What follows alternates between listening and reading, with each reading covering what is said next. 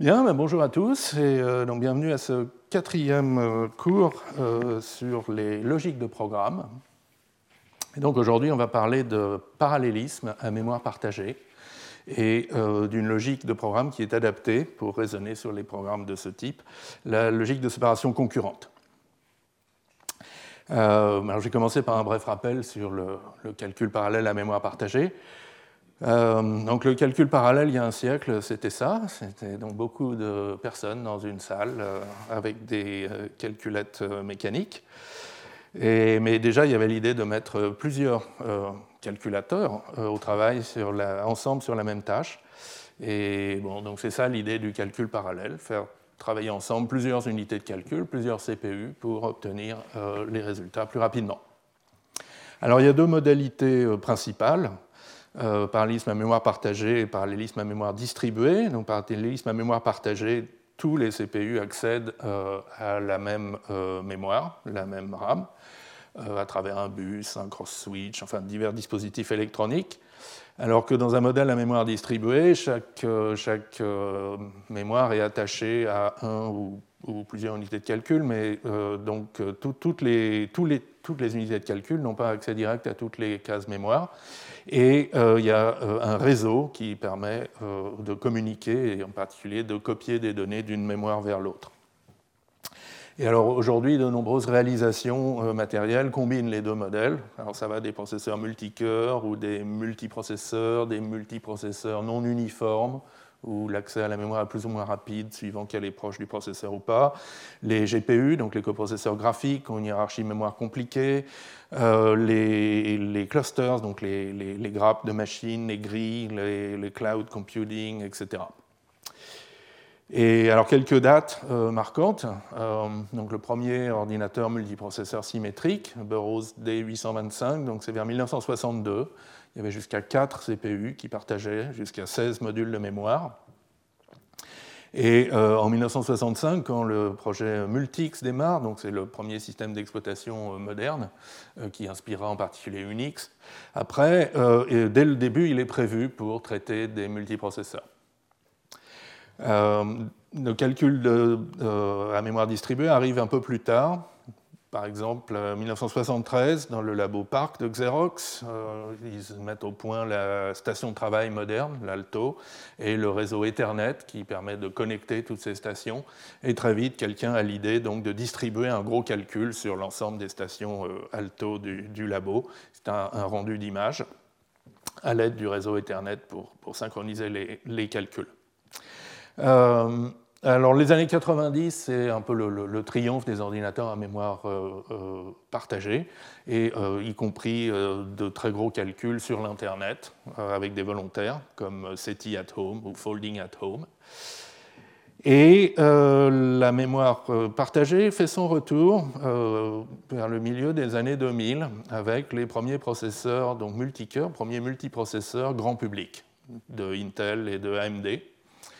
Et euh, depuis 2012 environ, euh, tous les processeurs pour PC, pour tablette, pour smartphone, et même, même, les processeurs embarqués dans les automobiles, par exemple, sont des processeurs multicœurs. Il est devenu presque impossible d'acheter un processeur avec purement séquentiel. Alors, aujourd'hui, on va se concentrer sur le parallélisme à mémoire partagée. Alors, il y a de gros intérêts à ce modèle. Tous les processeurs ont un accès direct à toutes les données. Il n'y a pas besoin de dupliquer les données. Euh, pour qu'ils soient accessibles de plusieurs euh, euh, processeurs, de plusieurs CPU. Et les processeurs peuvent communiquer entre eux de manière très rapide via des zones de mémoire partagées. Il y en a un qui, lit, qui écrit, l'autre qui lit ce qui vient d'être écrit, et ça communique des grands volumes de données. Mais c'est aussi une source de difficulté. il y a des risques très élevés d'interférence entre les actions des processeurs. un autre processeur peut changer la mémoire sur laquelle je suis en train de travailler sous mes pieds sans que, sans que j'ai rien à dire. Et en particulier, donc, il y a le problème des courses critiques, une traduction euh, québécoise de race conditions euh, en anglais, les conditions de course. Ça ne veut pas dire grand-chose en anglais non plus. Euh, et donc une course critique, race condition, c'est lorsqu'on a plusieurs accès simultanés à la même case mémoire, dont au moins des accès est en écriture. Alors simultané, ça peut être l'un est peut-être légèrement après l'autre, le, matériel va généralement choisir d'en faire un avant l'autre, mais c'est simultané au sens où le logiciel, lui, ne contrôle pas lequel va, qu'est-ce qui va vraiment se passer. Par exemple, donc, si en parallèle vous faites deux écritures simultanées dans la case mémoire L, avec 1 et avec 2, alors on peut espérer que donc, le, matériel va choisir de garder 2 ou de garder 1. Peut-être d'autres choses encore vont pouvoir se produire, mais en tout cas, le, programme ne sait pas laquelle de toutes ces possibilités va être retenue. L'autre cas de course critique, c'est une écriture et une lecture simultanée. Donc d'un côté, vous écrivez 1 dans la case mémoire L, de l'autre côté, vous lisez la case mémoire L. Et alors on peut s'attendre à ce que donc, ce qui soit lu, ce soit le 1 après l'écriture, soit la valeur qu'il y avait avant l'écriture, mais encore une fois, on ne contrôle pas. Et alors, un exemple un peu plus réaliste, et puis encore un autre après. Euh, donc si on incrémente en parallèle, donc on incrémente une variable partagée x, donc cet, incrément x devient x plus 1 et en général pas une opération euh, atomique, c'est compilé en fait en trois instructions, lecture dans la case mémoire x, incrément dans un registre du processeur et écriture euh, à la case mémoire x. Et encore une fois, on peut avoir euh, différentes exécutions. Alors il y en a une où tout se passe bien. Le, premier euh, euh, processus, le premier thread, fait sa lecture et son écriture avant l'autre. Et donc on finit bien avec x égale 2. On a incrémenté deux fois. Mais une autre exécution possible où le deuxième processus lit avant que le premier ait écrit. Et donc les deux lisent 0, les deux écrivent 1. A priori, on va terminer avec x égale 1. Alors, voilà un exemple pas passionnant, un exemple un petit peu plus réaliste. Vous avez un schéma euh, producteur-consommateur. Donc, vous avez des processus qui produisent des données X, les calculent et les produisent et les stockent dans un tampon partagé grand T. Donc, c'est un tableau de taille n indexé par la variable i. Et puis, alors, vous pouvez avoir plusieurs producteurs et de l'autre côté, des consommateurs donc, qui vont aller ressortir des données de ce tampon pour les traiter. Et donc, euh, euh, oui, donc voilà le code d'un producteur qui est assez simple. Donc, tant que i est supérieur ou égal à n, le, tampon est plein, donc il faut attendre. Et puis, dès que euh, i est plus petit que n, on écrit dans le tampon à la position i on incrémente i. Bon, quel tout, va bien, n'est-ce pas? Euh, ben, En fait, non. Donc, avec deux producteurs en parallèle, on peut avoir cette situation. On commence avec i égale n moins 1. Donc, le producteur de gauche dit OK, euh, i est plus petit que n. Là, le producteur de droite démarre, dit OK, i est plus petit que n, donc j'écris à la case i et j'incrémente i. Et donc maintenant, celui de gauche redémarre et va écrire dans la case n. Et donc, un accès hors bord de tableau se produit. Euh, si on entrelace les choses un petit peu différemment, donc ici les deux sont d'accord euh, pour voir que i est strictement plus petit que n, et puis ils écrivent en même temps euh, à la case t crochet de i. Donc il y a une des deux écritures qui gagne et l'autre qui est perdue. Une des données produites, x1, x2 est perdue. Et puis on incrémente cette fois-là en séquence, et donc ça laisse un trou dans le tampon. D'accord? Puisqu'on a incrémenté i deux fois, la, la case i-1 à la fin n'est pas initialisée. Et si ici on avait une vraie course qui fait que i n'était incrémenté qu'une seule fois, ce serait mieux passé en fait. On n'aurait pas eu de trou dans le tableau, mais on aurait juste perdu quelque chose. Bon, donc voilà le genre de choses euh, qui peut se produire avec des conditions, euh, des courses critiques. Et clairement, euh, on a envie d'éviter ça. On ne peut pas programmer dans des conditions pareilles. Et donc l'idée, c'est euh, de synchroniser, de pouvoir synchroniser l'exécution de deux processus, ou plusieurs. Par exemple, alors il y a plein de dispositifs différents. Euh, le plus répandu, c'est les sections critiques. Donc en Java, c'est noté avec un mot-clé.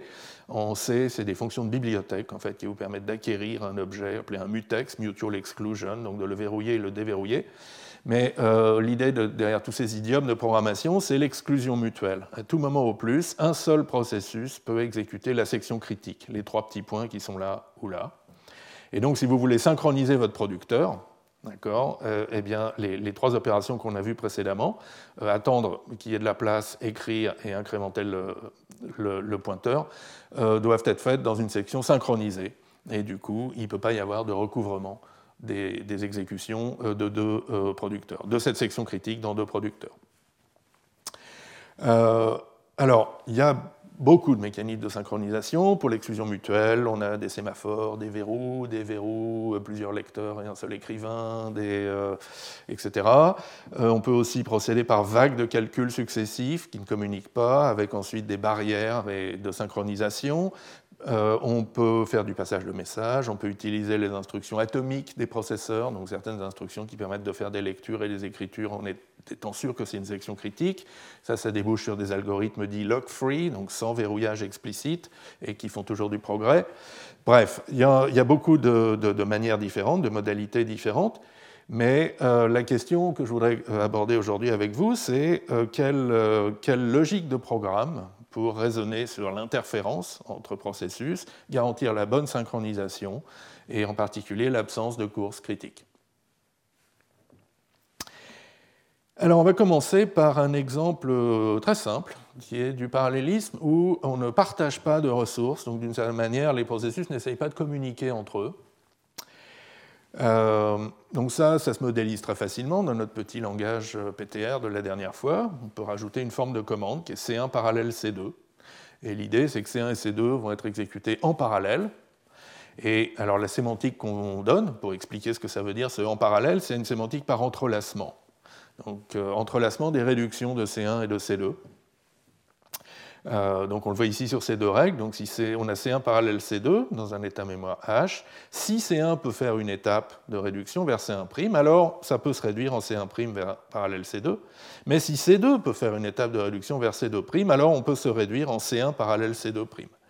Donc, euh, et, les, deux, les, deux, choix sont possibles, donc ce qui fait apparaître du non-déterminisme dans la sémantique. Après, alors il y a deux règles supplémentaires. L'une qui dit quand est-ce qu'on s'arrête, quand les deux processus C1 et C2 sont des expressions pures, A1, A2, il n'y a plus rien à faire. À ce moment-là, on se réduit en la constante 0, par exemple, ou, euh, la valeur A1, si vous voulez, mais là, un, référé va vous dire que votre calcul de processus n'est pas symétrique, ou euh, toute combinaison de A1 et de A2, ce n'est pas grave. Et puis, il y a la règle d'erreur, qui est importante, qui est que si C1 peut partir en erreur, où C2 peut partir en erreur, alors C1 parallèle C2 peut aussi partir en erreur.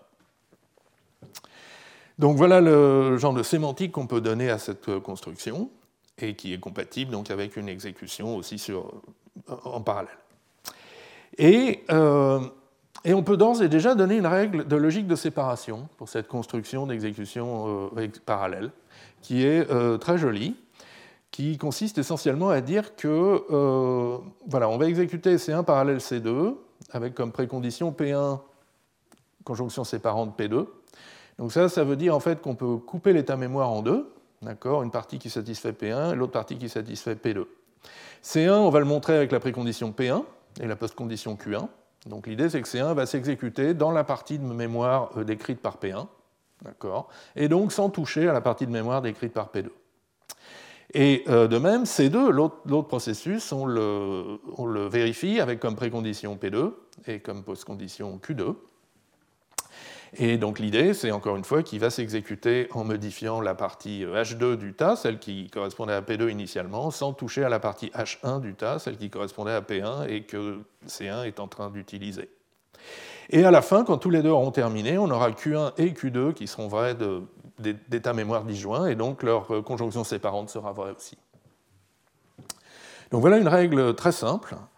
Euh, alors, donc il y a cette intuition qui est, ben, d'une certaine manière, c'est comme si vous preniez votre, euh, votre ordinateur à mémoire partagée, là, et puis vous coupez la mémoire en deux. D'accord Maintenant, vous avez deux ordinateurs qui calculent chacun dans leur coin, et puis qui mettent en commun leurs résultats à la fin. Euh, une autre intuition, c'est que euh, cette précondition, P1 conjonction séparante P2, va garantir que les commandes C1 et C2 s'exécutent sans interférence, chacun dans, dans son espace mémoire. Et donc une exécution parallèle sans interférence, sémantiquement, c'est la même chose qu'une exécution séquentielle. C1 suivi de C2 ou C2 suivi de C1. Alors bien sûr, ça va plus vite, on espère, mais euh, euh, pour ce qui est de la sémantique, ça devrait être la même chose que euh, C1 suivi de C2 ou C2 suivi de C1. Et on peut tout à fait dériver ce triplet pour C1 suivi de C2. C'est juste de l'encadrement.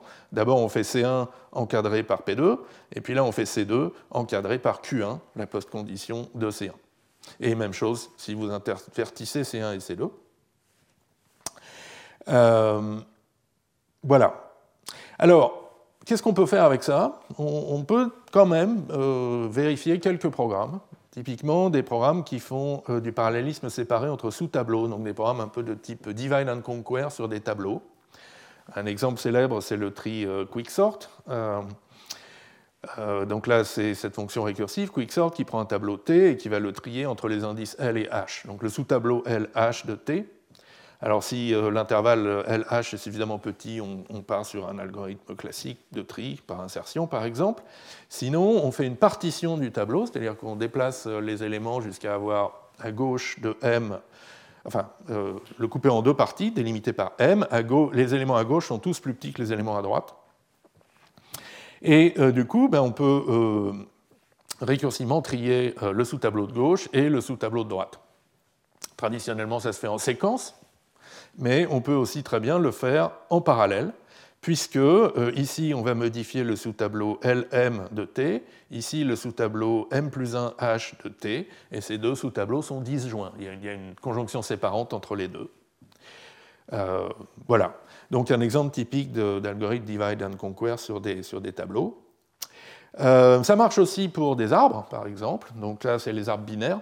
Rappelez-vous le prédicat de représentation qu'on avait vu la semaine dernière. Euh, donc un nœud euh, non vide d'un arbre, c'est représenté par une, trois cases mémoire, avec un sous-arbre gauche P, un pointeur gauche P1, la valeur X, le un pointeur droit P2, et conjonction séparante, la représentation du sous-arbre gauche, et conjonction séparante, la, la représentation du sous-arbre droit. Et donc, comme nos deux sous-arbres gauche et droit sont disjoints, ne partagent aucune cellule mémoire, on peut tout à fait les parcourir et les modifier en parallèle. Donc là, j'ai un code pas très intéressant qui ajoute delta à toutes les valeurs contenues dans tous les nœuds de l'arbre. Euh, euh, et, donc, on peut tout à fait faire l'appel récursif à gauche et à droite euh, en parallèle. On pourrait même d'ailleurs le faire en parallèle avec l'affectation dans le nœud courant, puisque tout ça est séparé. Donc voilà, et on peut aussi montrer sans trop de difficulté l'absence de course critique pour les programmes de cette forme, qui sont prouvables donc en logique de séparation avec cette règle pour le parallèle. Et alors comment est-ce qu'on va raisonner sur les courses critiques? Bah, L'idée, qui je crois est due à Reynolds, c'est de dire qu'une situation de course, une course critique, c'est une erreur dans la sémantique. Et donc dès que euh, dès qu'il pourrait se produire une, une, course critique, dès qu'on est en situation de course, dans une construction parallèle, c'est 1 parallèle C2, on se réduit en erreur. Et c'est quoi donc une, situation de course? C'est si les cases mémoire que C1 peut accéder immédiatement, en se réduisant tout de suite, et les cases mémoire que C2 peut accéder immédiatement en se réduisant tout de suite ne sont pas disjointes. Il y a au moins une case commune. Alors c'est quoi les cases accessibles? Pardon. Euh, ben, pour une lecture, une écriture ou une libération, c'est euh, la case mémoire concernée. Pour un let, euh, c'est ce que la partie gauche du let peut accéder. Pour un parallèle, c'est ce qui peut être accédé soit par l'un, soit par l'autre. Et pour les autres constructions, ben, les autres constructions, elles n'accèdent pas immédiatement de mémoire, donc c'est vide. Par exemple, une construction pure ou, un if then else n'accède pas la mémoire immédiatement, et donc hack est vide. Et donc là, en fait, on est en train de détecter un peu plus que les courses critiques, parce que même si euh, euh, C1 et C2 lisent la même case mémoire, il n'y a aucune écriture, on considère ça comme une erreur, et on l'exclut. Enfin, et, on, veut l'exclure, on va l'exclure. Et alors, comment est-ce qu'on montre que, la, règle de, logique de séparation euh, exclut euh, toute euh, course critique? Eh bien, c'est un petit raisonnement sur les, les, cases mémoire accédées et les domaines d'état. Donc, si C dans H ne se réduit pas en erreur, on peut montrer sans grande peine que les cases mémoire accédées sont forcément dans le domaine de, l'espace mémoire H. Et donc, si on est en situation de parallélisme séparé, donc on a deux tasses H1, H2 d'intersection vide, euh, et euh, C1 qui ne fait pas d'erreur dans H1, C2 qui ne fait pas d'erreur dans H2, alors les cases mémoire accessibles par C1 et par C2 sont des cases mémoire qui sont à la fois dans le domaine de H1 et dans le domaine de H2, et donc il n'y en a pas. Et donc, on n'a pas euh, de course critique immédiatement. Et le résultat de correction sémantique de la logique, qu'on va montrer à la fin du cours, va formaliser cette analyse et montrer que si votre commande C est prouvable avec cette règle pour le parallélisme, elle s'exécute sans course critique. Voilà. Mais, euh, mais, maintenant, il est temps de, passer au vrai euh, parallélisme à mémoire partagée, celui où on peut communiquer entre les processus et partager de manière contrôlée des ressources entre processus. Et, donc, comment raisonner Quelle logique de programme pour ce type de, programme a été assez longtemps un problème ouvert. Il y a eu des premiers résultats dans les années vers 1976, les travaux de Vicky et Grise, euh, mais qui, donc une extension de la logique de Horn, mais qui était extrêmement difficile d'emploi. Et euh, donc les choses se débloquent au début des années 2000, justement suite à, l'invention de la logique de séparation séquentielle, celle dont on a parlé la semaine dernière, et en particulier donc, le papier fondateur de O'Hearn, Reynolds et Young en 2001. Et donc O'Hearn euh, réfléchit déjà à comment donc faire de la logique de séparation pour euh, du parallélisme à mémoire partagée. Et alors, c'est des notes qui circulent en privé, mais qui n'ont jamais été publiées, en particulier parce qu'il, lui et Reynolds euh, identifient des problèmes techniques. Donc Reynolds, dans son article de 2002, qui donne son nom à la logique de séparation, mentionne donne la règle de séparation pour le parallélisme, celle, qu'on a euh, étudiée, et mentionne les travaux en cours de O'Hearn pour aller plus loin. Et puis finalement, euh, donc, avec l'aide de Stephen Brooks, qui est un spécialiste de, théorie des, processus communicants, et, qui arrive à faire une démonstration de, correction sémantique pour la logique de O'Hearn. Donc finalement, les problèmes techniques sont résolus et dans le même congrès, Concure 2004, donc O'Hearn présente sa logique, donc les idées clés de la logique de séparation concurrente et un certain nombre d'exemples euh, tout à fait pertinents de vérification. Et Brooks euh, donc donne une sémantique et une preuve de correction pour cette logique. Alors, euh, avant de montrer à quoi ressemble la, logique, il faut parler un petit peu de ressources. Donc, c'est quoi les, les, ressources partagées dont on parle dans le modèle de de et dans le modèle qu'on va utiliser aujourd'hui, une ressource, ça se compose d'une ou plusieurs cases mémoire. Ça peut être des variables globales, ça peut être des objets alloués dynamiquement, comme des cellules de liste. Et puis, il y a un dispositif d'exclusion mutuelle, un verrou par exemple, qui va protéger les accès à toutes ces cases mémoire. Alors, dans le langage Java, c'est particulièrement facile à écrire parce que tous les objets, toutes les instances d'une classe contiennent en fait un, verrou, donc peuvent peuvent faire euh, office de ressources, et euh, les champs de l'objet, euh, c'est ce qui est protégé, conventionnellement, c'est ce qui est protégé par le verrou associé à l'objet. Donc ici, on a un compteur partagé, donc juste un champ qui est un entier, qui représente la valeur courante du compteur. Ici, on a quelque chose d'un peu plus subtil, c'est une liste doublement chaînée qui est partagée. Donc la ressource, c'est euh, ces deux euh, variables, qui sont des pointeurs vers les, le premier, la première et la dernière cellule de la liste doublement chaînée.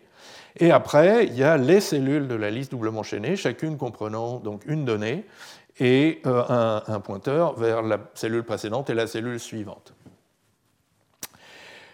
et c'est en fait l'ensemble de donc ces deux variables plus toutes les des listes celles concernées qui euh, constitue la ressource. Euh, et, là arrive l'idée géniale de O'Hearn, euh, qui est qu'une ressource partagée peut être décrite par une formule, une assertion de la logique de séparation. L'empreinte mémoire de cette formule va définir l'ensemble des cases mémoire qui appartiennent à la ressource. Et euh, l'assertion va aussi spécifier la structure de ces cases, par exemple, elle forme une liste doublement chaînée, et euh, tous les autres invariants pertinents sur la structure. Alors, un exemple, notre compteur partagé, on peut dire que P est un compteur partagé. Si euh, à l'adresse P on a une valeur n, j'aurais dû mettre un il existe n, là je suis désolé, il y a une valeur n, et n est positive. On va dire qu'on euh, ne veut pas de compteur négatif. Euh, autre exemple, une liste doublement chaînée, PQ. Euh, donc l'assertion, c'est que P, à l'adresse P, il y a un certain X qui est un pointeur, à l'adresse Q, il y a un certain Y qui est un pointeur, et entre X et Y, il y a une liste doublement chaînée bien formée. Donc ça, c'est le prédicat de représentation des listes doublement chaînées vous le trouverez dans les transparents de la semaine dernière, euh, pour un certain W, donc une certaine liste W. Donc on ne sait pas ce que contient cette liste, mais on sait qu'il y a une liste bien formée. Et maintenant, donc toujours dans le modèle O'Hearn, l'accès à une ressource partagée se fait uniquement dans une section critique. Et donc ça, il le note with, R, with R do C. Donc C, c'est une commande qui, va, qui, représente la section critique, et R, c'est un identifiant, R comme ressource, qui, qui en fait représente le, le, verrou, disons. Donc with R do C, c'est prendre le verrou, faire C, rendre le verrou. Et donc C va s'exécuter en exclusion mutuelle avec les autres processus. Et du coup, donc si RI de R, c'est l'assertion, l'invariant de ressource associé à la ressource R, euh, pendant que C s'exécute, elle peut utiliser euh, RI de R. D'accord Donc euh, la ressource RI de R est ajoutée à la précondition P par une conjonction séparante, ce qui veut dire que C peut accéder aux cases mémoire décrites par l'invariant RI, euh, et travailler dessus et les modifier. La seule condition, c'est que quand C termine, il doit rétablir l'invariant euh, RI euh, de R associé à la ressource R. Et du coup, la section critique peut se terminer avec Q comme post-condition. Donc, et, et, pourquoi est-ce qu'il doit rétablir l'invariant? Car dès que le processus courant sort de la section critique, un autre processus peut rentrer dans la section critique. Et l'autre processus, il s'attend à ce que l'invariant RI soit vrai. Donc il faut l'avoir rétabli. Donc voilà, on est prié de laisser les lieux dans l'état où on les a trouvés et, euh, de rétablir euh, l'invariant euh, de ressources. Ce qui n'empêche pas de faire des modifications sur la valeur partagée, sur la ressource partagée. Alors oui, juste une parenthèse. En fait, l'article original de O'Hearn considère un modèle un peu plus riche qui sont les sections critiques conditionnelles, with R, when B do C, où B est une expression booléenne, a priori sur des variables partagées. Euh, et, donc l'idée c'est qu'on rentre dans la section critique seulement quand la condition est vraie, ce qui peut éviter des, attentes actives ou des choses comme ça. Bon, et du coup la vraie règle, telle qu'elle est dans, le papier fondateur de O'Hearn, rajoute euh, l'hypothèse que B est vrai en, précondition pour la section critique C. Bon. Mais c'est vraiment euh, un, détail. voyons plutôt des exemples. Donc ici, on va voir comment est-ce qu'on peut décrémenter un compteur partagé. Alors rappelez-vous, l'invariant de notre compteur, cette fois-là j'ai mis le il existe, c'est qu'à l'adresse P, il y a un entier n qui est supérieur ou égal à 0. Et donc, notre section critique acquiert, euh, enfin, on rentre en section critique en prenant le verrou associé, on lit la valeur n euh, de P et on la décrémente seulement si elle est strictement positive, parce qu'on est gentil, on respecte l'invariant. Et euh, donc, qu'est-ce qui se passe dans la vérification? Au début, on n'a rien, a pas de, la précondition est vide. On rentre en section critique, donc on acquiert l'invariant. Il existe un n tel que n est à l'adresse p et n est positif. On lit euh, à l'adresse euh, p, donc on apprend en fait que celui existe n, c'est le n qui est ici. Et là, alors j'ai pas mis les deux cas, mais donc dans le cas n, on va écrire n-1. Alors on apprend que n est strictement positif et on écrit n-1 à l'adresse P, et sinon on fait rien. Donc à l'adresse P on a n et n est toujours positif. Et donc dans les deux cas, il existe un n', tel que à l'adresse P il y a n' et n' est positif. On a bien rétabli l'invariant de ressource, on peut sortir de la section critique. D'accord? Donc on a modifié notre, notre, compteur, mais on a respecté euh, le contrat. Un exemple un petit peu plus euh, compliqué, donc l'insertion dans une liste partagée. Alors là, j'ai mis une liste simplement chaînée parce que c'est déjà bien assez compliqué.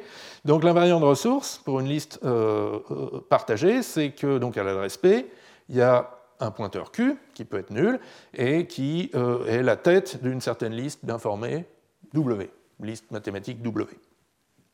Et donc là, dans notre section critique, on va faire un cons en tête, on va concer x en tête de notre liste, et puis euh, euh, stocker ça dans la liste partagée. Et donc euh, ici, il y a les principales étapes de la vérification. Même chose, on rentre en section critique, donc on acquiert l'invariant, on fait un get sur P, donc on précise le, il existe de l'invariant. On fait notre cons, donc on obtient une nouvelle adresse A où il y a la valeur x, et puis A plus 1, il y a la valeur q, euh, et puis on a toujours notre liste W en position q. Euh, donc là, on écrit P dans A, donc au lieu que P pointe vers Q, maintenant P, P contient A, pardon.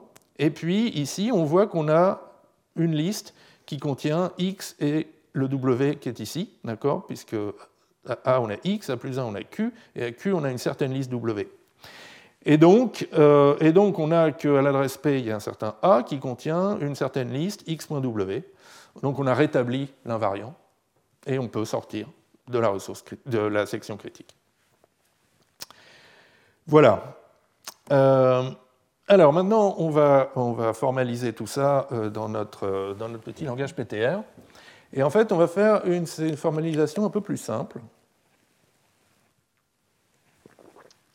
Donc au lieu de partir bien en tête avec des sections critiques ou des sections critiques conditionnelles, comme dans l'article de, de on va partir de quelque chose de beaucoup plus simple qui sont les sections atomiques.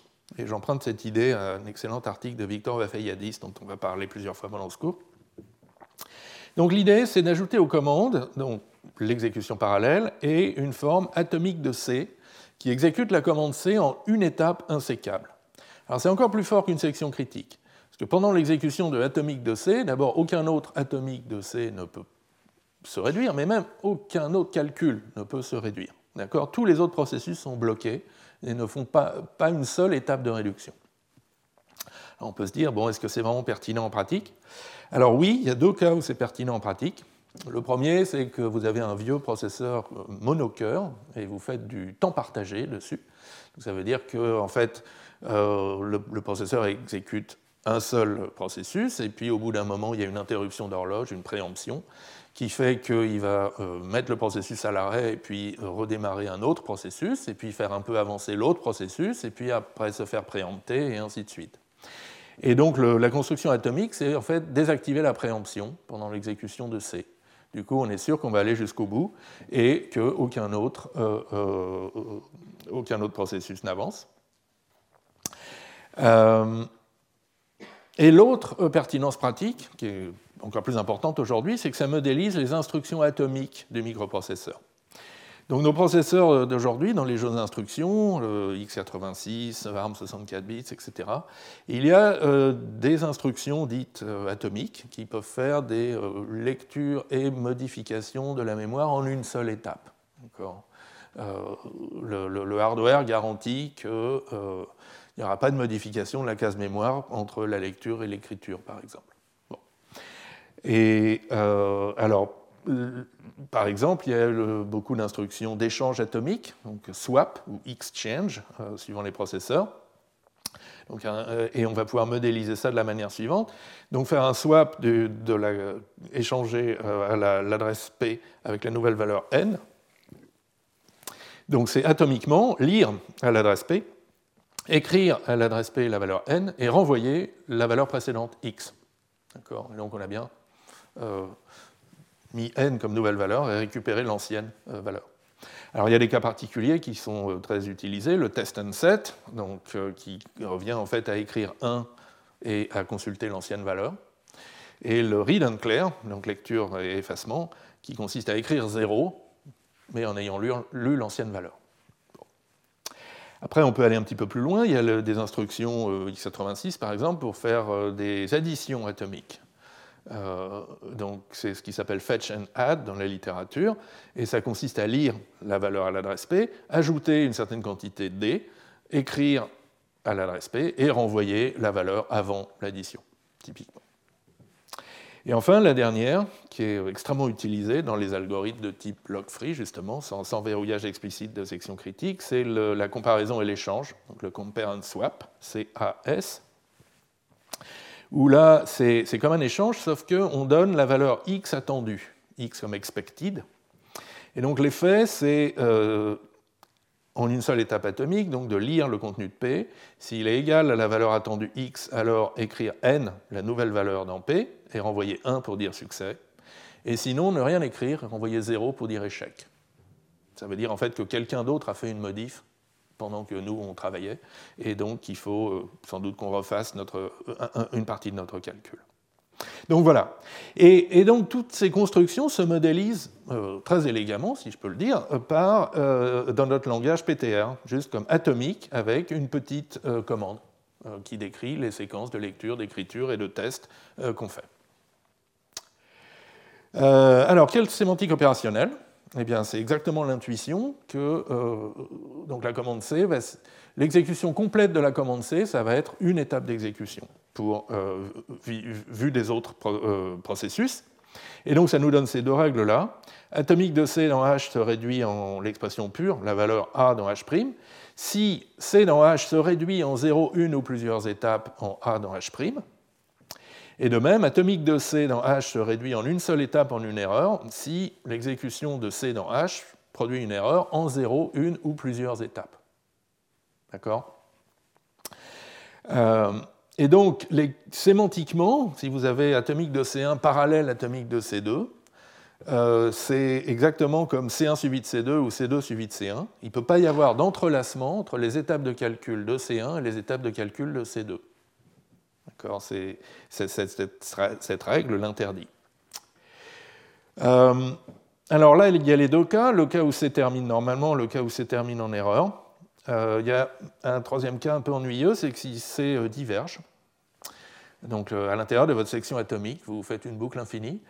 donc ça, c'est une très mauvaise idée. Bon, ça veut dire que sémantiquement, atomique de C dans H est bloqué. Et alors, si vous êtes en temps partagé sur un monoprocesseur, ça veut dire simplement que ben, aucun autre processus ne va pouvoir faire de progrès. Votre monoprocesseur est occupé dans votre boucle infinie et ne sera jamais préempté. Euh, et, alors, et, ça ne correspond bien sûr à aucune instruction atomique d'un processeur. Toutes les instructions atomiques, euh, c'est des séquences C qui ne contiennent pas de boucles, qui sont même toutes petites, et dont la terminaison est évidente. avec ou sans erreur, mais on termine.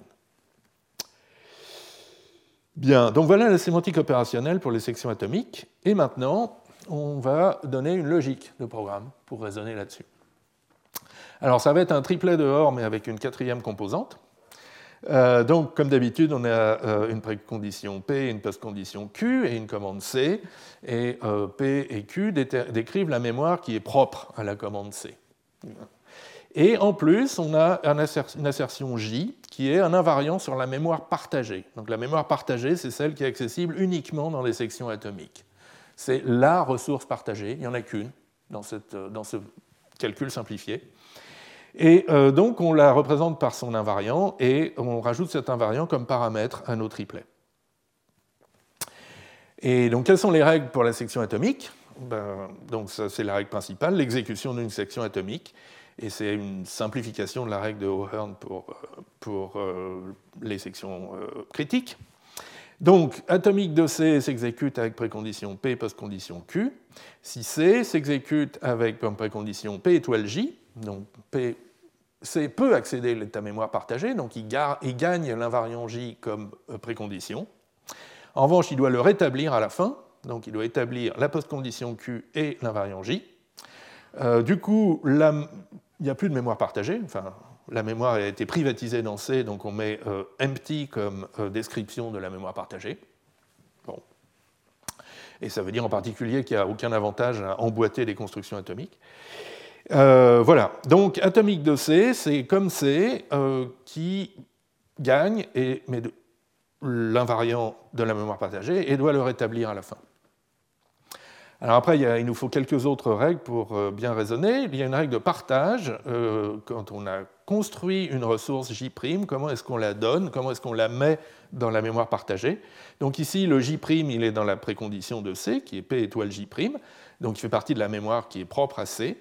Et euh, donc c'est moralement choisi de la donner, de la transférer dans la mémoire partagée. Donc notre invariant de mémoire partagée, ça devient J étoile J'.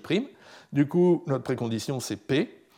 Maintenant, C s'exécute, finit avec Q, et peut récupérer cette partie de mémoire partagée euh, et, la, reprivatiser, euh, la reprendre pour lui dans sa post-condition. Et puis, il y a une règle d'encadrement sur l'invariant qui fait qu'on peut oublier temporairement une partie de la mémoire partagée. Si votre mémoire partagée c'est J et J', vous pouvez focaliser le raisonnement avec juste J. Et ignorer qu'il y a une partie de mémoire partagée en plus qui satisfait J'. Donc ça, c'est les trois règles euh, essentielles. Et euh, alors, après, on a les règles pour les structures de contrôle, qui sont exactement les règles usuelles avec des J en plus.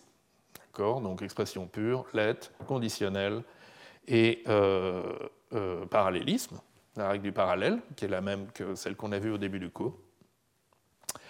On a des règles pour les accès à mémoire, qui sont aussi les règles usuelles, allocation, lecture, écriture et euh, libération. Encore une fois, la mémoire partagée décrite par J n'intervient pas. Et puis, il y a des règles structurelles, où là, il y a un petit piège, donc soyez attentifs. Euh, donc il y a la règle d'encadrement, qui est comme d'habitude. On peut encadrer le raisonnement PCQ par euh, P étoile R, C, Q étoile R. Il y a la règle de conséquence, qui nous dit qu'on peut renforcer la précondition P' en P, affaiblir la postcondition Q' en Q. Et puis, alors il y a ces deux règles qui sont héritées de la logique de Hoare, euh, la disjonction et la conjonction. Donc quand vous avez deux triplets pour la même commande C, PCQ, P', CQ', euh, traditionnellement, vous pouvez former un triplet avec P ou P' et Q ou Q', et puis un, triplet avec P et P' et Q et Q'. Oups, pardon. Sauf que, sauf que en fait, euh, sans, cette hypothèse technique supplémentaire, cette règle de conjonction est fausse. Et ça, euh, c'est une des raisons pour lesquelles la, publication de la logique de séparation concurrente des idées de O'Hearn a été un peu retardée. Donc c'est euh, Reynolds qui, voyant les, notes de O'Hearn, euh, trouve un contre-exemple, trouve une situation où la règle de conjonction n'est pas vraie. Alors le contre-exemple de Reynolds, il utilise une assertion euh, de ressource qui est un peu bizarre, qui est J égale true. True, c'est l'assertion lambda h.vrai, qui est vraie de tous les états mémoire. c'est une assertion qui décrit vraiment pas les choses, et, et c'est d'ailleurs une très mauvaise idée d'utiliser, mais bon. Donc euh, prenons ça comme, comme euh, invariant sur la ressource, euh, sur la mémoire partagée. Et puis on prend un autre, une autre assertion, one, qui est que l'adresse mémoire 1, l'adresse mémoire 1 est valide. Et donc one étoile true implique true. true, vous pouvez former une conjonction séparante de true avec n'importe quelle euh, autre assertion, et puis ça, va impliquer euh, true, puisque true est toujours vrai. Et euh, du coup, ça nous donne deux triplets possibles pour la commande triviale 0, avec précondition one étoile true. Dans un cas, on absorbe le one dans le true, et puis on rajoute emp, l'état mémoire vide, et dans l'autre cas, on laisse la précondition inchangée. Donc là, on a one étoile true comme post-condition ici, et emp étoile true comme post-condition ici. Maintenant, on fait atomique de la commande triviale, atomique de 0. Donc rappelez-vous, atomique, il faut, euh, on, prend l'invariant de ressource J, true, et il faut le rétablir. C'est ce que font nos deux triplets. Donc atomique de 0, il peut être vérifié avec précondition 1, postcondition empty, ou précondition 1, postcondition 1. Et si la règle de conjonction était vraie pour notre choix de J, on pourrait conclure ce triplet. Précondition 1 et 1, qui a priori euh, peut être vrai, et post-condition emp et one, qui est toujours fausse. Donc c'est un triplet qui est sémantiquement pas vrai. Et, euh, et, en fait, euh, alors oui, donc voilà. Et, comment réparer, comment réparer la situation? C'est de s'intéresser, de se restreindre aux invariants de ressources qui sont des assertions dites précises. Alors c'est quoi une assertion précise? C'est une assertion qui n'est pas comme true tout à l'heure. C'est une assertion euh, qui définit de manière unique son empreinte mémoire. Ça c'est l'intuition. Et la définition formelle, c'est que euh, si vous avez un tas H donné, et plusieurs manières de le découper en H1 union disjointe H2, il n'y a qu'une manière euh, qui, où, où, H1 satisfait P. Donc le sous-tas de H qui satisfait P est déterminé de manière unique. Si vous avez deux décompositions de H, H1 union disjointe H2, H égale aussi H1' union disjointe H2', si P est vrai de H1 et P est vrai de H1', alors en fait H1 égale H1', et donc euh, les deux décompositions, il n'y en avait qu'une. Bon. Alors, ça a l'air super technique. Euh, on peut donner quelques intuitions avec des exemples. Euh, donc, par exemple, l'assertion le tas est vide est précise, parce qu'elle définit exactement la forme du tas qu'il faut qu'il soit vide. En revanche, l'assertion true est complètement imprécise, puisqu'elle est vraie de tous les tas, quelle que soit leur empreinte euh, mémoire. L'assertion euh, l'adresse L est valide et précise. En revanche, l'assertion il existe une adresse L qui est valide dans mon état mémoire, elle, elle n'est pas précise du tout. Parce que si j'ai plusieurs adresses valides dans mon état mémoire, on voit que je peux euh, matcher, je peux faire correspondre cette assertion à plusieurs euh, sous-tas euh, différents. De même, L contient, à l'adresse L, il y a la valeur V, c'est précis. En revanche, alors il existe une valeur V à l'adresse L, c'est précis, mais il existe une adresse L qui contient V, c'est imprécis, parce que je peux avoir plusieurs cases mémoire dans mon état mémoire qui contiennent la valeur V. Alors, un peu plus intéressant, il existe V tel que à l'adresse L, j'ai V et conjonction séparante R de V, où R lui-même est une assertion précise. Ça, c'est précis. Et euh, un exemple, c'est euh, à l'adresse L, il y a un pointeur vers une liste euh, bien formée. Et en fait, si la liste est bien formée, il n'y a qu'une manière de, la matcher dans, l'état mémoire, en suivant les pointeurs et en arrivant jusqu'à nul. Donc tout ça est précis. Alors bien sûr, la conjonction euh, séparante de deux assertions précises est précise. La conjonction séparante avec une assertion imprécise est imprécise. P étoile trou, par exemple. Il y a plusieurs manières de matcher ça euh, dans un état mémoire euh, donné. en général, les disjonctions sont imprécises. Par exemple, soit mon état mémoire est vide, soit il contient une adresse L valide. On ne sait pas lequel, lequel est lequel. En revanche, cette forme de disjonction qui est un if then else euh, est, précise. Euh, si B, alors P, sinon Q. À condition que P et Q soient précis, bien sûr. Bon, voilà, donc j'espère que ça vous donne un peu une intuition. Et dans les faits, tous les invariants de ressources intéressants sont précis. Le seul problème, c'est qu'il ben, fallait s'en rendre compte et euh, mettre ça dans la logique. Et en fait, euh, euh et, compagnie ont un peu surréagi en disant que tous les invariants de ressources doivent toujours être précis. Et on s'est rendu compte après en fait, que c'est uniquement la règle de conjonction qui a besoin de cette propriété. Donc si vous n'utilisez pas la règle de conjonction, vous pouvez quand même avoir des invariants de ressources imprécis, et tout se passe très bien. Bien. Euh, et alors maintenant, on va voir comment, euh, avec nos sections atomiques, ou nos instructions atomiques de processeurs, on peut construire euh, des vrais dispositifs de synchronisation, essentiellement les sémaphores binaires, et comment on va s'en servir pour faire des vraies sections critiques, des schémas producteurs-consommateurs, etc. Donc là, on est, en train de construire à partir d'une construction atomique très simple et d'implémenter par-dessus euh, ce qui nous intéresse, euh, des structures de, synchronisation qui nous intéressent, et on va pouvoir déduire des règles de logique de séparation pour les vérifier. Alors, les sémaphores binaires. Donc, c'est quoi? C'est alors c'est donc ça a été introduit par euh, euh, Dijkstra comme un peu un mécanisme de synchronisation euh, de base. alors, un sémaphore binaire, donc c'est une case mémoire P qui contient 0 ou 1. 0 signifie non disponible et 1 signifie disponible. Excusez-moi. Et donc il y a deux opérations principales sur les sémaphores, traditionnellement appelées P et V, comme dans l'article d'origine de Dijkstra.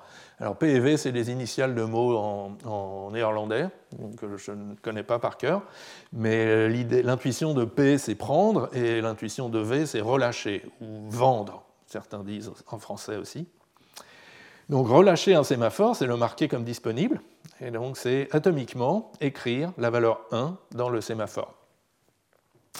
Et prendre, c'est euh, attendre qu'il soit disponible et le mettre à 0, le mettre non disponible. Et donc P, c'est une attente active en fait. Donc atomiquement, on échange, euh, on, écrit 0 et enfin on lit ce qu'il y avait dans le sémaphore et on écrit 0. Donc ça, c'est un échange atomique, comme on l'a vu tout à l'heure. Et si l'ancienne valeur c'était 1, alors on a gagné. On avait 1 et on a mis 0, donc on termine.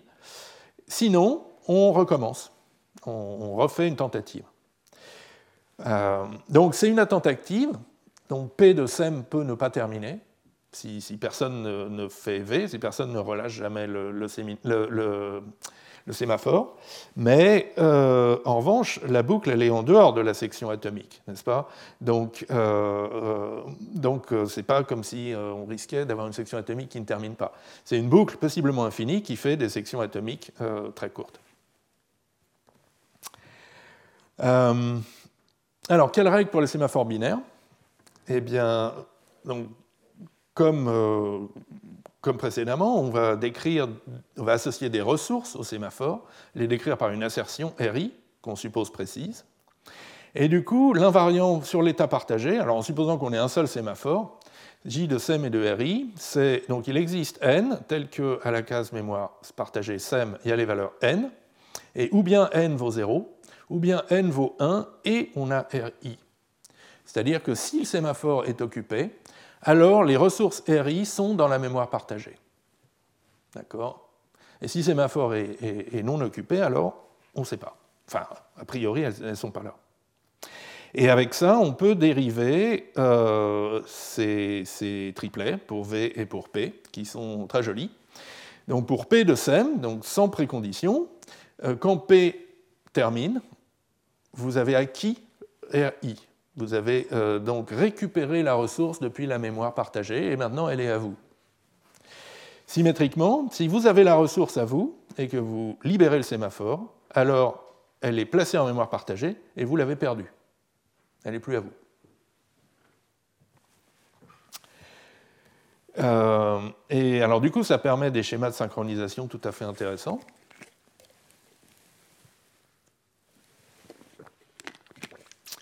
Euh, donc ici, euh, notre sémaphore. Hmm, voilà, notre sémaphore, il partage une variable x, et x qui contient un nombre entier n, et qui doit toujours être premier. Voilà, donc l'invariant de ressource, c'est ça. Dans la variable partagée x, il y a un nombre premier. Donc je démarre le programme avec euh, la case mémoire sémaphore initialisée à 0 et la case mémoire x qui est valide. Et là, je vais partager ça en trois parties. D'abord, sémaphore contient 0, ça va devenir l'invariant de ressource, RI, que je vais placer dans l'invariant de mémoire partagée. Donc je vais le perdre. D'accord Parce que si SEM contient 0, euh, il n'y a pas besoin de donner le RI, d'accord C'est juste SEM contient 0. Donc, euh, euh, si SEM contient 0, il existe n tel que. voilà. Et donc, j'ai l'invariant de ressources que je place dans la mémoire partagée. Donc, je le perds. Ensuite, x est valide, je le donne au processus de gauche dans cette composition parallèle. Et le processus de, droite, il démarre, de droite, il démarre sans aucune, sans rien dans la mémoire. Le processus de gauche, il affecte une valeur dans x, qui est 53, et il se trouve que si vous avez x euh, qui contient 53, alors ça implique l'invariant de ressources. Vous avez un nombre premier dans x. Et euh, du coup, euh, vous pouvez faire signaler le sémaphore avec l'opération V. Vous perdez RI, mais, mais à ce moment-là, quelqu'un, l'autre, va pouvoir prendre le sémaphore et euh, donc le P de SEM va retourner avec RI. Euh, donc maintenant, c'est le processus de droite qui a acquis l'invariant de ressources, et notamment le droit de lire et d'écrire dans X. Donc il va lire dans X, il va obtenir un nombre n, qui par invariant de ressources est de premier, et donc va l'imprimer.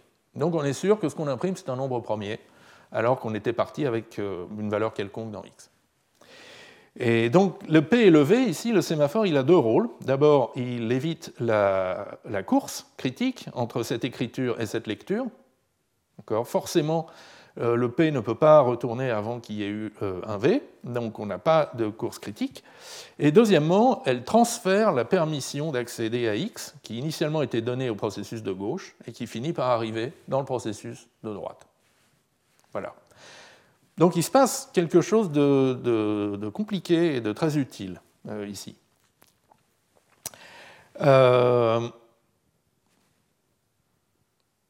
oui. Ah oui, pardon. Ça c'est une variante où euh, maintenant, dans la variable partagée x, il y a un pointeur vers une case mémoire valide. et, donc, ben, on fait la même chose, sauf que ici, le processus de gauche, qui est un peu le producteur, il va allouer une case mémoire, et puis la mettre dans X et signaler le sémaphore. Du coup, le processus de droite va prendre le sémaphore, va récupérer l'adresse P, et va pouvoir s'en servir, et en particulier la libérer. D'accord? Et donc là, on a euh, vraiment un transfert de ressources, une case mémoire qui a été allouée à gauche et qui est désallouée à droite de manière euh, tout à fait euh, sûre. Il n'y a, pas moyen de, désallouer quelque chose qu'on n'a pas ou qui a déjà été désalloué, ou etc. Alors, donc je vous ai donné les règles pour P et pour V. Euh, maintenant, on va voir rapidement comment on peut les dériver. Euh, donc ça, c'est l'invariant sur l'état partagé, associé donc à un sémaphore SEM et à son invariant de ressources RI. Et en fait, donc si on regarde le, code de swap, quand on fait un échange atomique de 0 dans SEM, on voit que sans hypothèse, on a comme post-condition une valeur n euh, essentiellement vous donne euh, ceci. C'est-à-dire, si n, euh, soit n vaut 0, et vous avez acquis aucune autre ressource, soit n vaut 1, et vous avez acquis RI, l'invariant de ressources associé au sémaphore. Et comme P de SEM itère swap de SEM0 jusqu'à ce que le résultat soit 1, on, a forcément, on est forcément dans le deuxième cas, et donc on a RI. C'est tout. en fait, la règle pour V est plus délicate. Donc, euh, ce qu'il faut montrer, rappelez-vous, c'est juste écrire euh, de manière atomique 1 dans la case mémoire euh, SEM. Et donc, ça, c'est le triplet pour l'écriture atomique. Il faut montrer que si on a RI et l'invariant de ressources, J RI, alors, après l'écriture, le sémaphore contient 1 et on a RI. Puisqu'à ce moment-là, ça, ça veut dire qu'on a, a l'invariant de ressources, dans le cas n égale 1. Et donc, on aura pu on aura pu, on aura pu euh, montrer euh, ceci. Donc atomiquement, on passe de RI à EMP. La difficulté technique, c'est qu'on ne connaît pas l'état du sémaphore. Au moment où on ne sait pas s'il est vide ou, occupé, au moment où on, fait une opération V. Alors, euh, s'il est vide, tout se passe bien, puisque l'invariant initial, l'invariant de ressources, nous dit simplement que SEM contient 0. Et donc de RI et SEM contient 0, en écrivant 1 dans SEM, on obtient bien SEM contient 1 et RI. En revanche, s'il était déjà occupé, il contenait déjà RI. Euh, l'invariant euh, de, ressources RI était déjà euh, satisfait. Et là, on a donc comme précondition RI et RI. Et il faut conclure RI comme post-condition. Donc il nous faut une implication RI et RI implique, et conjonction séparante RI implique RI. Et ça, c'est bizarre mais en fait, c'est vrai si RI est précise. Alors, c'est quoi l'intuition? Euh, Alors, soit RI, c'est une euh, formule pure, euh, une assertion pure, donc qui décrit un tas vide, et du coup, cette conjonction séparante, c'est juste une conjonction usuelle, et effectivement, P et P impliquent P. Maintenant, si RI a une empreinte mémoire non vide, et elle est déterminée de manière unique, puisque RI est précise, RI étoile RI, c'est toujours faux. D'accord Ça voudrait dire que vous avez euh, deux, sous-tas qui sont disjoints, alors qu'en fait, ils sont égaux et non vides. Donc voilà, deux sous-tas ne peuvent pas être à la fois disjoints, égaux et non vides. D'accord Il un problème. Et donc, ça veut dire que tout simplement, cette euh, hypothèse est fausse. RI étoile RI, c'est faux, et faux implique RI. Euh, ex falso quod libet, comme nous aimons dire au Collège de France. donc, et, donc, en fait, si RI est précise et non triviale, ça veut dire que ce deuxième cas n'arrive jamais. Et donc, euh, euh, forcément, si vous avez réussi à, établir RI dans un processus local, ça veut dire que le sémaphore était vide. RI ne pouvait pas être aussi en mémoire partagée, donc le sémaphore était vide. Voilà, donc c'est un raisonnement extrêmement indirect, d'accord? On n'essaye absolument pas, de, par exemple, de garder une variable fantôme qui dit dans quel état se trouve le, sémaphore. Ça, ça ne marche pas très bien. Euh, euh, mais le raisonnement complètement indirect nous, donne en fait les mêmes garanties, que le, sémaphore protège bien la ressource, et ne la duplique pas, et ne la perd pas. Alors, maintenant qu'on a nos sémaphores, on peut coder plein d'autres choses. On peut coder euh, les sections critiques parce qu'on euh, peut utiliser un sémaphore comme un verrou. P, c'est prendre le verrou, c'est initialisé à 1 initialement. Hein. P, c'est prendre le verrou, et V, c'est le rendre. Et donc, le codage très simple des sections critiques, with R do C, c'est juste prendre le verrou R, donc, ou le sémaphore R, exécuter C, et rendre le sémaphore euh, R. Donc, chaque section critique est identifiée par l'adresse mémoire d'un sémaphore qui est initialisé à 1 au début du programme. Et du coup, on peut tout à fait euh, déduire euh, la règle pour les sections critiques. Donc l'idée, c'est que ben, on va prendre comme invariant pour la mémoire partagée la conjonction séparante de tous les invariants pour tous les sémaphores de toutes les ressources partagées. Donc un, ensemble grand R de ressources partagées, qui est aussi un ensemble de sémaphores.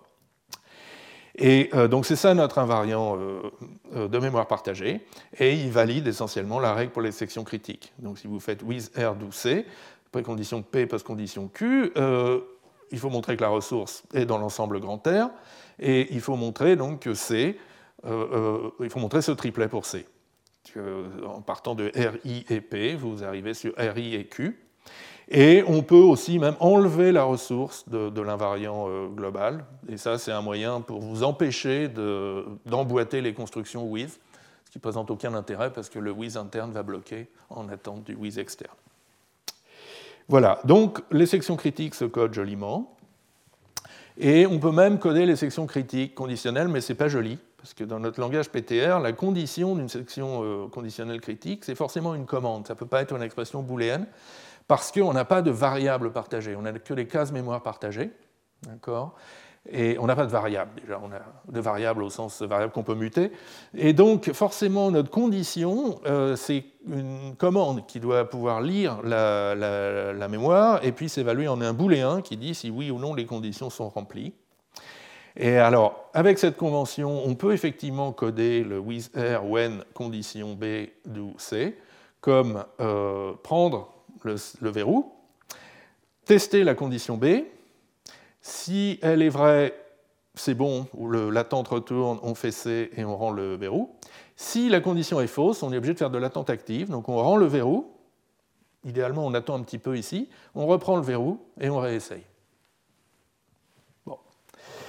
Et, on arrive à dériver une règle, mais qui n'a pas l'élégance de celle de O'Hearn, donc euh, je ne vais pas euh, vous la montrer plus en détail. En revanche, euh, je vais vous montrer un peu plus en détail le schéma euh, producteur-consommateur. Donc c'est une généralisation de notre exemple synchronisation et transfert de ressources, où euh, on peut transférer successivement plusieurs ressources. Dans notre exemple de tout à l'heure, avec le nombre premier qui passait de la gauche vers la droite, une fois qu'on avait transmis un nombre premier, on ne pouvait plus en transmettre d'autres.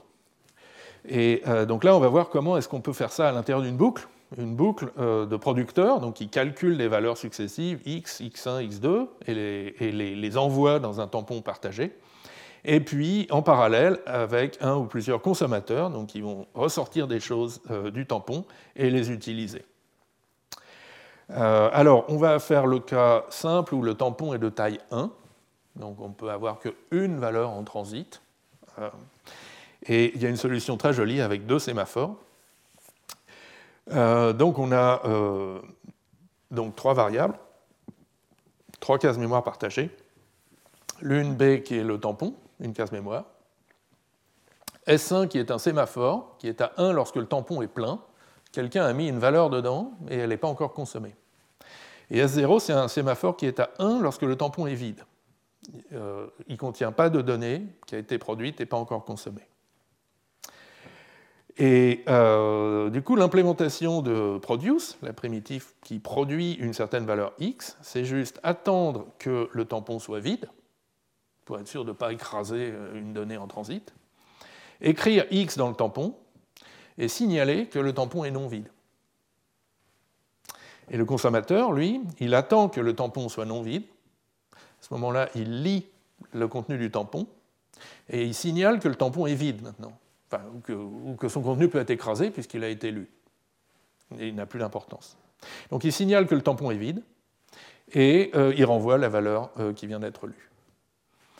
Donc une implémentation extrêmement simple de ce schéma ici. Et, euh, alors maintenant, comment est-ce qu'on va spécifier ça? Eh bien, c'est très simple. Donc on va noter RI de x, l'invariant de ressources qui est associé à la donnée x, donc qui peut dépendre de la valeur qui est écrite dans le tampon. Euh, produce, il faut en précondition qu'il y ait euh, RI de x, donc l'invariant de ressources associé à la valeur x qu'on est en train de produire, de mettre dans le tampon est vrai. Et quand produce retourne, il a perdu euh, l'invariant de ressources, la ressource, donc c'est emp. Maintenant, la ressource, elle est dans l'état mémoire partagé. Et consume, symétriquement, mm, sans hypothèse, retourne forcément un x qui vérifie RI de x. Euh, donc consume a acquis un x et l'invariant de ressources associé. Et, euh, et ce n'est pas très difficile de vérifier ces, deux triplets en prenant le bon invariant J pour l'état partagé. Donc J de B, J de notre buffer, c'est euh, la conjonction donc, de deux invariants, pour, un pour chacun des sémaphores. L'invariant pour le sémaphore vide, c'est donc quand le euh, quand le sémaphore vide est à 1, la case mémoire B est valide. Et l'invariant pour le sémaphore S1, c'est euh, quand il est à 1, il y a une valeur x dans B et l'invariant de ressources associé. Donc quand euh, le sémaphore S0 est à 1, on peut écrire dans B. Quand le sémaphore S1 est à 1, on peut lire dans B en particulier et récupérer RI de x. Et euh, alors bien sûr, ça veut aussi dire que les deux sémaphores ne peuvent pas être à 1 en même temps. ça on le voit bien ici. Euh, et voilà. Euh, donc l'exemple du producteur-consommateur. Alors après, il y a plein de variantes. On peut faire avec des buffers de taille bornée, qui sont des tableaux circulaires, etc. Mais euh, le, principe reste le même. Et donc maintenant, pour finir le cours, donc dans, ce, dans ce dernier quart d'heure, on va regarder la correction sémantique de cette logique de séparation concurrente. alors c'est comme je l'ai déjà un peu mentionné, c'est une longue histoire. Euh, donc d'abord, il y avait des doutes sur la correction sémantique de la logique de séparation concurrente, qui ont été levés donc, en 2004 par la démonstration de, correction de Brooks. Euh, mais c'est une démonstration assez complexe. Donc Brooks procède par d'abord euh, une sémantique dénotationnelle qui prend les commandes et vous rend une dénotation sous forme de traces d'action, donc une technique qui vient des calculs de processus. Et ces traces d'action, elles ont deux sémantiques. Il y a une sémantique globale qui est euh, d'affecter un état mémoire global. Bon, c'est facile. Et une sémantique locale qui, elle, est beaucoup plus subtile, qui euh, met en évidence euh, la possession des ressources donc, et, les transferts de ressources qui se produisent lorsque on rentre et ou on sort d'une section critique. Et pour décrire précisément ces transferts, il faut que les invariants de ressources soient précis. Donc voilà. Et, donc à la fin, la, démonstration est là. Euh, mais c'est une démonstration compliquée et qui a un peu semé le doute sur la logique de séparation concurrente. Est-ce qu'une logique de séparation, dont une logique de programme dont la, preuve de correction sémantique est aussi compliquée, est-ce qu'une telle logique est vraiment euh, honnête ou bien est-ce qu'on a raté quelque chose? Et puis après, il y a eu euh, donc plusieurs euh, simplifications de, la preuve et qui euh, débouchent sur une, version vraiment minimale de Victor Vafeyadis dans un article de 2011 et que je vais vous montrer maintenant. Donc la preuve de Vafeyadis, c'est un raisonnement direct et élémentaire sur les suites de réduction, donc directement sur la sémantique opérationnelle. On utilise un prédicat compté, donc safe n, c'est h, qui dit euh, qu'en n étapes, euh, l'exécution de c partie de h euh, ne fait pas d'erreur, et, si elle termine, elle satisfait la post-condition. donc ça, c'est des techniques qu'on a déjà vues un petit peu, en particulier au deuxième cours, hein, pour la logique de Hors séquentielle. Et dans la démonstration de Vafeyadis, seule la règle de conjonction exige des invariants de ressources précis. Alors, quelles intuitions on peut avoir sur ce triplet de, logique de séparation concurrente, J, euh, dans J, euh, PCQ Il y a une intuition un peu déductive. C'est comme si on montrait euh, P étoile J, C, Q étoile J, avec en plus le fait que J est invariant. C'est-à-dire que tous les triplets qui apparaissent dans la dérivation sont cette forme, sont tous des étoiles J, et J est préservé par toutes les étapes. Bon.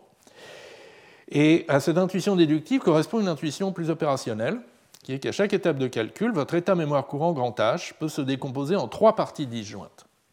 H1, HJ, HF. H1, c'est la mémoire qui est propre à la commande C, c'est votre mémoire, euh, de, vous, le processus euh, que l'on considère. HJ, c'est la mémoire partagée, celle qui est accessible uniquement par les sections atomiques. Et HF, c'est la mémoire encadrante, et donc euh, c'est le reste de la mémoire, et ça inclut en particulier les mémoires propres des autres processus qui s'exécutent en parallèle avec C. On ne sait pas trop où ils sont, qui ils sont, combien il y en a, mais on sait que leur mémoire propre est dans HF et est disjointe de HJ et de H1. Du coup, euh, ben, on va définir un triplet sémantique, euh, qui est que donc, si vous avez un état mémoire H qui satisfait la précondition P, alors H étant l'état mémoire local, en fait, hein, l'état mémoire propre à C, alors l'exécution de C dans cet état propre H pour n étapes, au maximum n étapes de calcul, ne va pas faire d'erreur, donc ne va pas planter dans les n premières étapes de calcul.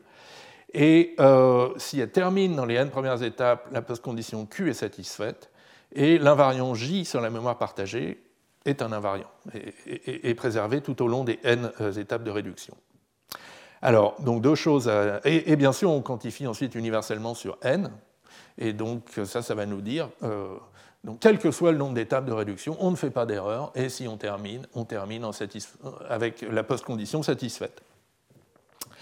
Euh, alors, vous pouvez me demander, bon, alors pourquoi, un triplet faible? Pourquoi pas un triplet fort, comme la semaine dernière, pour la logique de séparation séquentielle? Ben, C'est qu'en en fait, on n'arrive pas à démontrer la terminaison. Dans, la plupart de nos exemples, vous avez vu, il y a, de l'attente active, le, P des sémaphores, par exemple, il peut boucler infiniment longtemps avant que le sémaphore soit disponible.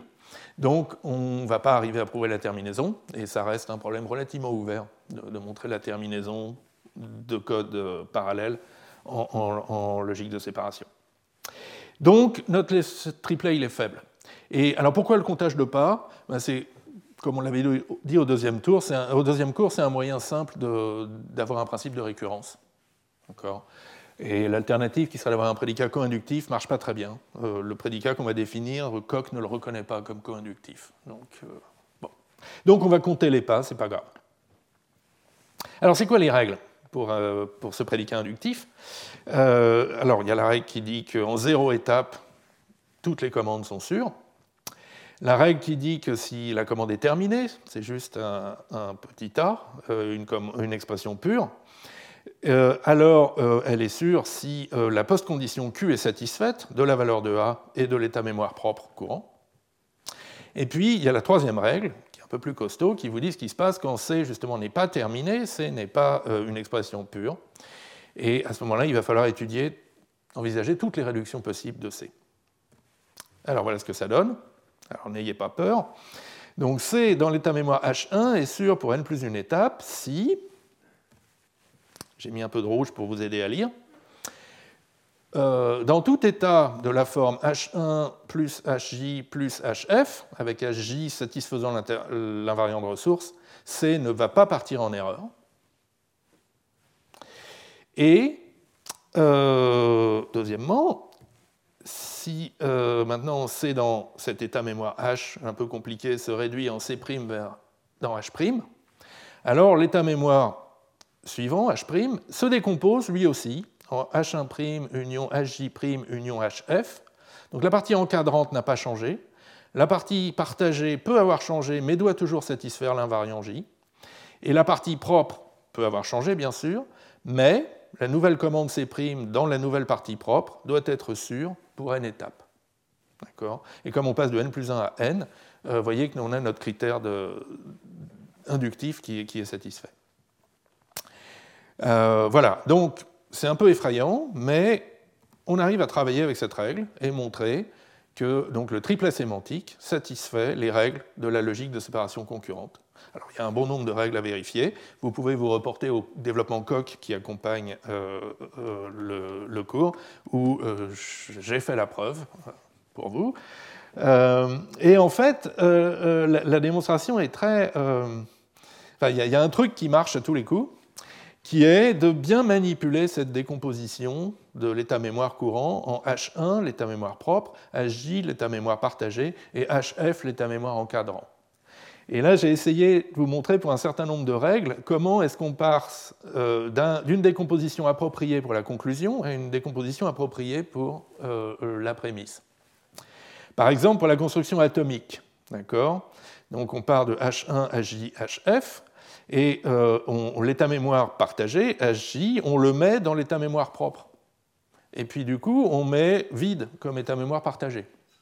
D'accord? Ça reste une décomposition valide, mais du coup, maintenant, l'état mémoire propre peut accéder à l'invariant euh, de ressources HJ. Là, c'est la règle pour initialiser un, bout de mémoire propre, donc la donnée J'. Donc le, le, J', là, ça correspond à H2. Enfin, notre état mémoire propre, c'est H1 qui satisfait P, H2 qui satisfait J'. Et donc, on garde H1 et on donne H2 à l'état mémoire partagé. Et encore une fois, on a la bonne comptabilité, on n'a rien perdu. Il n'y a pas de mémoire qui se perd, il n'y a pas de mémoire qui se crée, mais il y a de la mémoire qui bouge entre les différentes parties de notre classification. Alors, comme c'est trop amusant, on va encore faire trois règles. Euh, là, c'est euh, l'étape parallèle, la, composition parallèle de C1 et de C2. Donc, on part d'un état mémoire qui est séparé en H1 satisfaisant P1, H2 satisfaisant P2. Et là, on peut réduire soit dans C1, soit dans C2. Alors, si on réduit dans C1, on utilise la première prémisse en disant bah, je me focalise sur H1 comme mon état mémoire propre, et puis l'état mémoire H2, qui est celui d'un autre processus, il va aller dans l'état encadrant. Et donc, il ne va pas bouger. En revanche, si c'est le processus C2 qui fait un progrès, qui, avance, qui réduit, alors euh, c'est H2 l'état mémoire propre, et H1, c'est l'état mémoire propre d'un autre processus, et donc il est rejeté dans la partie encadrante.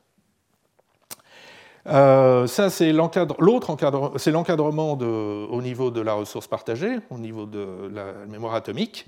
Et donc, dans la mémoire atomique, on avait HJ et HJ'. Temporairement, on oublie HJ', c'est-à-dire qu'on la met dans l'encadrement. et puis, on se focalise sur HJ comme mémoire partagée. Et ça, c'est l'autre encadrement, l'encadrement euh, séquentiel usuel. Et donc si on a H1 et H2, on envoie H2 dans l'encadrement et on se focalise sur H1 comme mémoire locale, comme mémoire propre.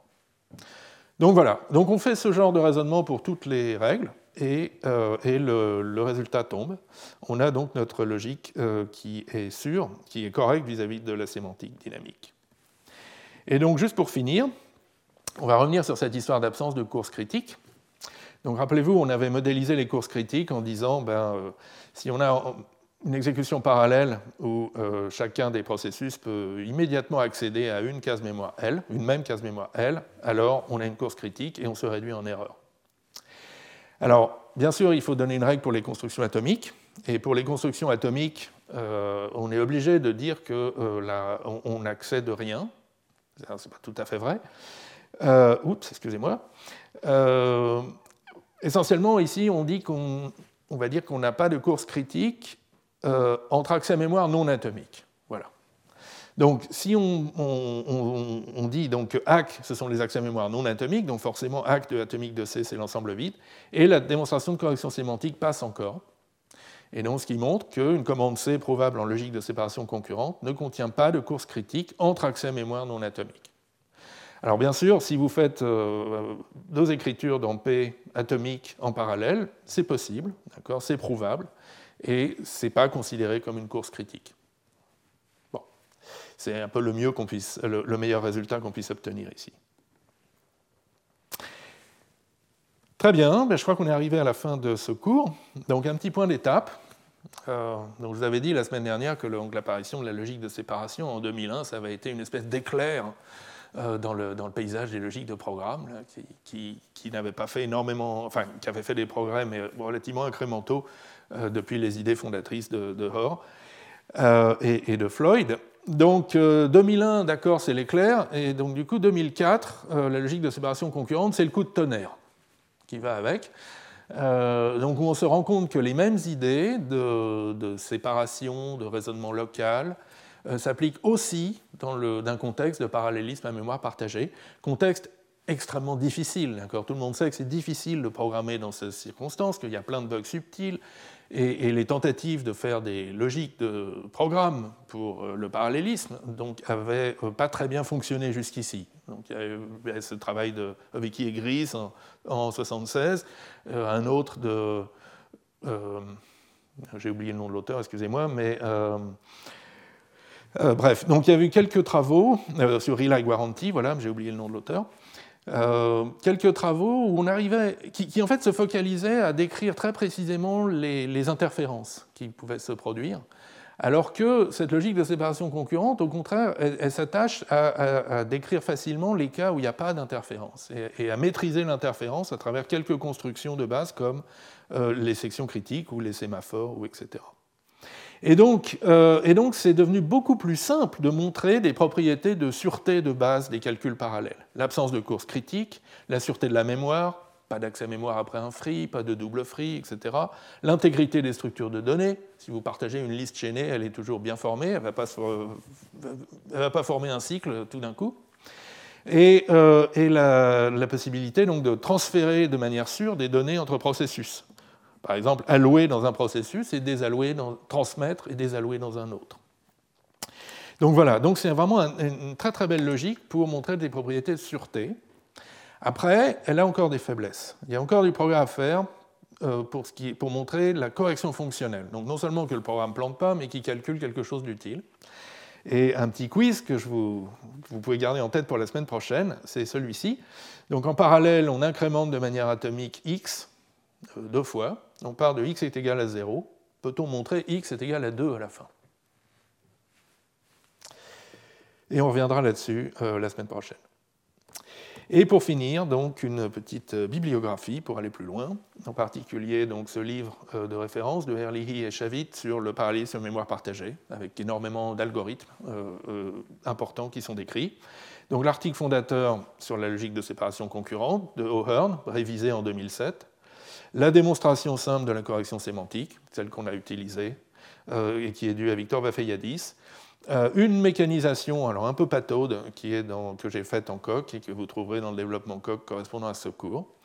Et puis, euh, d'ores et déjà, un pointeur vers l'infrastructure IRIS, donc qui est une infrastructure en coq pour euh, définir des logiques de séparation concurrentes, et qui est un peu l'état de l'art dans le domaine. Voilà, eh bien, je vous remercie pour votre attention. Je vous dis à la semaine prochaine.